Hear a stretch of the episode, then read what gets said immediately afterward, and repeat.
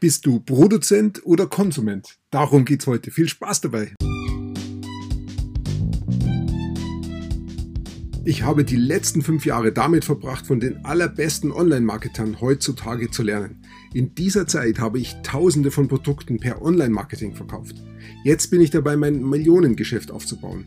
Wie schaffe ich das, ohne Schulden zu machen oder mir einen Geldgeber ins Boot zu holen? Und das komplett von Null an. Dieser Podcast gibt dir die Antwort. Komm mit mir mit und sei dabei, wenn ich lerne, Dinge umsetze und über die Marketingstrategien spreche, wie ich mein Online-Geschäft aufbaue. Mein Name ist Peter Martini und willkommen zur Peter Martini Show. Vor einigen Tagen habe ich einen YouTube-Beitrag angehört. Da ging es um, dass der Crash bald kommt, dass ein Crash droht. Das ist ja so ein Wirtschaftsthema, was schon seit, seit Monaten ähm, rumgeistert und da gibt es Crash-Propheten und da sagen alle, also irgendwann wird das ganze System zusammenkrachen. Gibt auch viele Wirtschaftszahlen, die schon darauf hindeuten, dass das schwierig wird mit dem Euro. Bin mal gespannt, wie es da weitergeht. Aber ich bin nicht in diesem Thema wirklich drin. Ich beobachte es von außen und bin da ziemlich gelassen, weil äh, es wird immer irgendwie weitergehen und mir ist das Geld als solches eh nicht so wichtig. Ich habe nicht so viel Geld auf dem Konto. Mir geht es mehr um die Werte, die wir so schaffen. Und das ist für, sind für mich andere Themen. Und, aber genau darum reden wir jetzt auch gleich, weil ich habe mir dieses YouTube-Video angeschaut. Das war, glaube ich, beim Abendessen was man nicht machen sollte, aber ich habe es gemacht. Und dann kam meine Tochter dazu und die hat das äh, YouTube-Video auch mitgehört und hat dann schon gefragt, ja, was ist denn da? Was soll ich denn da machen mit meinem Geld? Sie ist auszubilden, er hat relativ viel Geld auf dem Konto, gibt wenig aus, sehr sparsam, alles sehr löblich, aber dann stellt, stellt sie natürlich schon die Frage, ach genau, und da ging es auch noch darum, äh, die Renten sind unsicher. So ist es genau. Wenn die Leute älter werden, dann ist viel zu wenig Geld da, um die alle zu bezahlen. Und vor allen Dingen ja jetzt, wenn dieser Knick da kommt, wenn die, geburtenstarken Jahrgänge jetzt dann die nächsten Jahre in die Rente gehen, wer soll denn das alles bezahlen? Okay.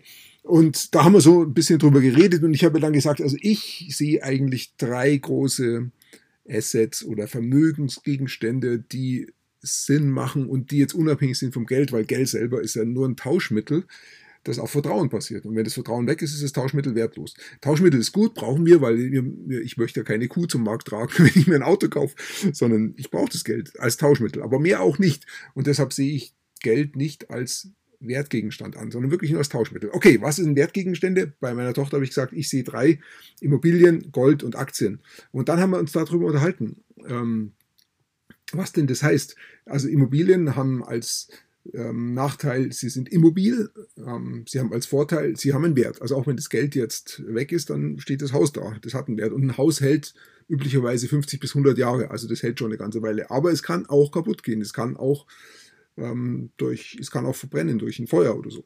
Also es ist sicherlich nicht, es ist überhaupt nie was für die Ewigkeit. Aber trotzdem ist Immobilien durchaus interessant. Aber du musst halt auch einiges wissen. Entweder wohnst du selber drin oder du vermietest es, aber du musst da schon ein bisschen was können. Okay, zweites Asset, zweiter Vermögensgegenstand ist Gold. Gold ist durchaus interessant. Äh, es gibt eine begrenzte Menge auf der Welt, es gibt nicht mehr und deshalb äh, lässt sich auch nicht herstellen. Äh, lässt sich zwar herstellen, aber kostet mehr als es, die Herstellung, als das Gold selber kostet. Also das Gold selber ist eigentlich wertbeständig und verliert den als Wert, als Vermögensgegenstand nicht. Aber Gold ist tot, damit kann ich nichts erwirtschaften. Das erwirtschaftet in sich keinen Wert. Es ist wirklich nur ein ein toter Speicher und alles, was tot ist, lebt nicht. Also Gold lebt in dem Sinne nicht. Es ist wirklich für mich irgendwie so eine Sicherung, so eine Absicherung, die kann ich schon haben aber die liegt dann irgendwo im Prozentbereich, maximal 10 Prozent von meinem Vermögen, eher weniger, weil da ist nichts drin, da kann ich nichts rausmachen, kann ich nichts draus machen. Okay, nächster Punkt sind Aktien. Aktien hängt damit zusammen, hängt echt mit Unternehmen zusammen. Unternehmen ist ein Asset, ein Vermögensgegenstand, weil da sitzen normalerweise ganz viele Leute drin, die jeden Tag arbeiten und die Werte schaffen, weil die ähm, machen ja was für das Unternehmen und bringen Aufträge rein und damit auch Geld. Und die wollen ja auch bezahlt werden. Wer jeden Monat bezahlt, da fließt richtig viel Geld. Da ist eigentlich der Hauptkreislauf von unserer Wirtschaft, Unternehmen. Und wir können daran teilhaben mit Aktien. Aktien kriege ich relativ günstig. Kann ich für ein paar 10 Euro kaufen. Es macht wahrscheinlich nur Sinn, ab 1000 Euro aufwärts zu kaufen, wegen den ganzen Gebühren und was da noch so da ist. Ähm, aber ich komme mit, ich komm, sagen wir mal, mit 1000 Euro kann ich Investor werden, kann Aktien kaufen, bin damit auch Unternehmer und habe Anteile an Unternehmen. Das halte ich eigentlich für den besten Wertgegenstand. Und weil nämlich auch die Unternehmen eine besondere Eigenschaft haben. Sie sind Produzent. Und jetzt kommen wir zum Thema, Produzent oder Konsument. Was sind denn die Leute, die angestellt sind und jeden Tag in die Firma gehen? das sind die Konsumenten, weil die verdienen natürlich auch ihr Gehalt und bekommen das und was machen sie damit? Sie geben es aus. Es gibt schon Leute, die auch sparen, machen aber glaube ich nicht so viele und gut und sinnvoll zu sparen, also immer wieder das gleiche zurückzulegen, machen glaube ich noch weniger. Okay, äh, was machen Angestellte? Sie machen das, was andere wollen, weil sie haben einen Chef, der ihnen sagt, was sie tun sollen. Ähm, das Leben ist geregelt, weil sie gehen jeden Tag in der, in der Früh zum Arbeit. Hier in München stehen sie dann oft im Stau, was ich gar nicht mehr so mitkriege, weil ich schon seit Jahren nicht mehr mache, in, mich in Stau stellen. Und wenn ich da mal wieder drin stehe, denke ich mir, Wahnsinn, was hier los ist. Und das machen die jeden Tag. Da sitzen dann oft in dem Auto nur ein, ein Mann oder zwei vielleicht. Und dann stelle ich mir manchmal vor, wie es denn wäre, wenn in so einem Stau alle Autos weg sind und nur noch die Menschen da stehen, da wo sie jetzt sitzen, im Auto. Und dann ist die Straße ziemlich leer, da stehen bloß ein paar Leute rum. Und dann, denke, dann stehe ich wieder die Realität mit den vielen Autos und denke ich mir, das ist ein Wahnsinn, was da abgeht. Okay, aber ich bin normalerweise nicht dabei, deshalb ist es so. Also, wenn ich Angestellter bin, dann ist das Leben geregelt. Ich muss mich an Regeln halten. Das Leben ist in dem Sinne auch einfach. Aber es hat auch Nachteile. Ich habe weniger Freiheit. Ich muss halt das machen, was da, was ich da tun muss. Und üblicherweise haben Angestellte auch keinen Wohlstand. Also Wohlstand in dem Sinne von finanziellen Überfluss und finanzielle Freiheit und solche Geschichten halt. Ähm, und Angestellte machen halt das, was andere wollen. Ist in gewisser Weise ein bequemes Leben, weil die Leute können, gehen einmal oder mehrmals im Jahr in Urlaub. Vielleicht auch machen sie immer den gleichen Urlaub. Es ist ziemlich, wird jetzt schon geplant, was wir nächsten Sommer machen. Vielleicht haben sie schon reserviert. Also das ist so angestellt sein. Meine ich jetzt mal Konsument sein. Denn die Leute konsumieren halt. Die andere Seite ist Produzent sein. Produzent sein sind für mich Unternehmer. Unternehmer sind die, die Probleme sehen und Probleme lösen.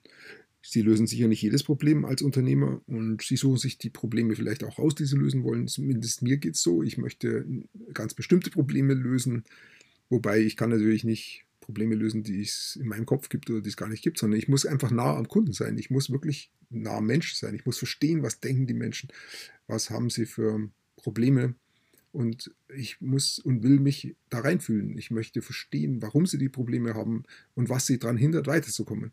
Und dann kann ich mir überlegen, ob ich da auch helfen möchte. Und wenn ich das helfen möchte und da Probleme lösen kann, dann wird es interessant, weil dann muss ich kreativ sein. Dann muss ich nur Ideen haben und muss mich da vielleicht auch mal reinfuchsen. Und ähm, dann kann es auch sein, dass ich sehr viel arbeiten muss für einen bestimmten Moment, für einen kurzen Moment, hoffentlich. Äh, da arbeite ich dann vielleicht wirklich zwei, dreimal so viel wie ein Angestellter. Mein Leben ist ungeregelt, weil ich kann nicht sagen, fange in der Früh um 9 an, höre abends um 17 Uhr auf. Es funktioniert nicht. Meine, meine Kreativität kommt dann, wenn sie mag. Wenn ich unter der Dusche stehe, kommen die Gedanken. Äh, pff, ja, da ist dann Arbeit angesagt. Oder wenn ich im Bett bin und meine Gedanken sausen, dann fallen mir Gedanken ein. Ja, dann arbeite ich und notiere mir das. Ähm, das ist für mich dann auch nicht Arbeit. Das ist eigentlich auch das Schöne, weil ich eben Probleme lösen will, die ich lösen möchte. Ich möchte ja nicht alles lösen. Und dann kann ich mich in Bereichen unterwegs bewegen, wo es keine Arbeit ist. Das ist ganz anders als äh, Angestellter sein. Und ähm, dann ist mein Leben aber, wie gesagt, ungeregelt und es ist auch irgendwie komplex, weil ich habe so viele verschiedene Möglichkeiten, die ich tun kann und Zeiten, wann ich arbeiten kann. Ähm, es ist schwierig da, das ist wie so ein Urwald, wo ich mich durchschlagen muss und es ist schwierig da einen Weg zu finden. Das ist die Herausforderung, die ich habe als Produzent oder als Unternehmer. Und am Anfang ist es eben viel, viel Arbeit. Und was ich mittlerweile auch gelernt habe, ist, Wissen führt nicht zum Erfolg. Das war so eins meiner Schlüsselerlebnisse, weil ich bin früher, als ich in die Schule gegangen bin, Gymnasium gemacht habe, das war ja mein Wille. Ich wollte das machen. Ich weiß nicht mehr genau, woher das gekommen ist, aber ich hatte so im Kopf, Wissen führt zum Erfolg. Ich will möglichst viel Wissen mitbekommen und habe deshalb auch studiert. Das war für mich gar keine Frage. Ich will das machen. Heute sehe ich es anders. Heute äh, halte ich das Wissen für nicht so wichtig, ähm, weil ich kann heute in Google reingehen, kann alles rausfischen. Aber das Problem ist, ähm, auf jeden Fall brauche ich ein Grundwissen, das ist gar keine Frage. Also rechnen können muss ich, sonst funktioniert es nicht. Schreiben können auch und Deutsch sprechen auch. Aber ich muss jetzt nicht äh, 20 Jahre lang lernen, was ich gemacht habe. Ähm, 13 Jahre Schule, Gymnasium und dann nochmal fünf Jahre Studium hin drauf, das sind 18 Jahre, das ist schon lang. Also das halte ich für absolut übertrieben, heute nicht mehr nötig. Und das, was ich dann wirklich gebraucht habe in, der, in meiner Arbeit, das haben sie mir nicht beigebracht im Studium. Und das, was ich da gelernt habe, habe ich nie wieder gebraucht. War eine interessante Zeit, keine Frage. Aber ich habe viele Jahre meines Lebens in eine Sache investiert, was ich heute nicht mehr machen würde. Hm, okay, also Wissen führt nicht zum Erfolg, sondern was führt dann zum Erfolg? Umsetzen.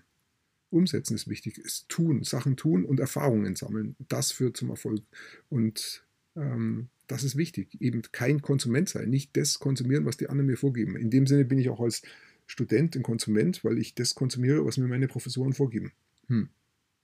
Also besser ist es, Produzent zu sein, selber Ideen zu haben und Sachen umzusetzen. Es ist schon interessant, dass, die, äh, dass viele, viele reiche Leute, die Wohlstand geschaffen haben, ähm, gar nicht studiert haben oder ihr Studium abgebrochen haben, ähm, weil sie eben andere Sachen gefunden haben. Deshalb finde ich heute, es ist viel, viel wichtiger, kreativ zu sein, Produzent zu sein und gar nicht so viel zu lernen im Sinne von trockenem Wissen, sondern mehr von Erfahrung, Erfahrungen lernen, Sachen tun, möglichst nahe bei Kunden sein, bei Menschen sein und äh, in ihre Gedanken eintauchen, mitkriegen, was sie denken, woran sie hängen, warum sie nicht weiterkommen und Netzwerke bauen, Leute kennenlernen, rausfinden, was sind ihre Stärken und ähm, dann auch darauf zurückgreifen können, wenn ich dann an der Stelle bin und sage, hey, ich brauche jetzt hier Leute, die mir helfen, die vielleicht meine Mitarbeiter werden. Ähm, dann muss ich, dann ist gut, wenn ich Netzwerke habe, wenn ich weiß, äh, wenn ich Leute kenne, die Stärken haben in dem Bereich.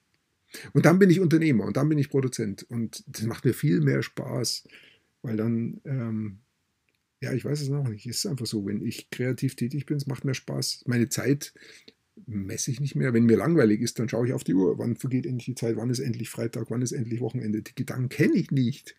Bei mir macht es immer zack und die Woche ist rum. Ist die Frage, ob das gut ist. Also es ist dann gut, wenn ich in dieser Woche ähm, konsequent an meinen Zielen arbeite. Also ich bin als Unternehmer oder Produzent gefragt, mich selber so zu steuern, dass ich auch wirklich an meinen Zielen arbeite, nicht irgendeinen anderen Scheiß mache. YouTube-Videos anschauen, mit dem habe ich vorhin angefangen. Also ab und zu mache ich das schon mal. Aber ich muss halt wirklich auf mich achten und mich selber kontrollieren, dass ich das, dass ich mir selber Freizeit gebe und die auch regle und in dieser Freizeit darf ich dann machen, was ich will, auch mal YouTube-Videos anschauen.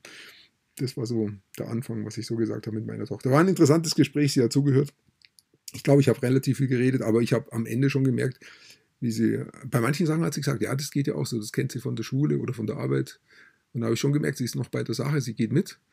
Und ähm, auch dieser Gedanke, nah am Kunden zu sein, hat sie gesagt, und hat sie ja doch den falschen Ausbildungsgang gewählt, weil es waren zwei möglich. Das eine ist mehr in die Technik reingehen und die andere ist mehr ins, äh, ähm, wie war das, ins Kaufmännische reingehen. Sie hat sich für die Technik entschieden.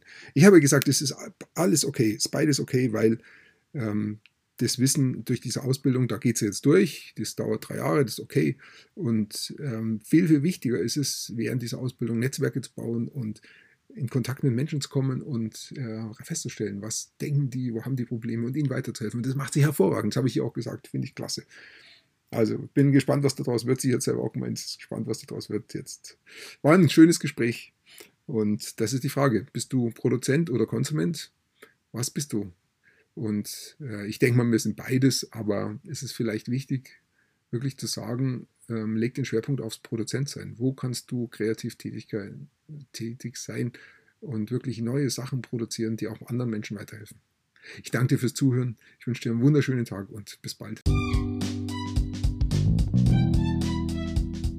Wenn du gerade anfängst, lernst du vermutlich sehr viel. Vielleicht hast du auch schon manches ausprobiert. Das ist auch sehr gut. Wenn du weitere Informationen und kostenlose Kurse von mir haben willst, dann geh auf www.petermartini.com und trage dort deine E-Mail-Adresse ein.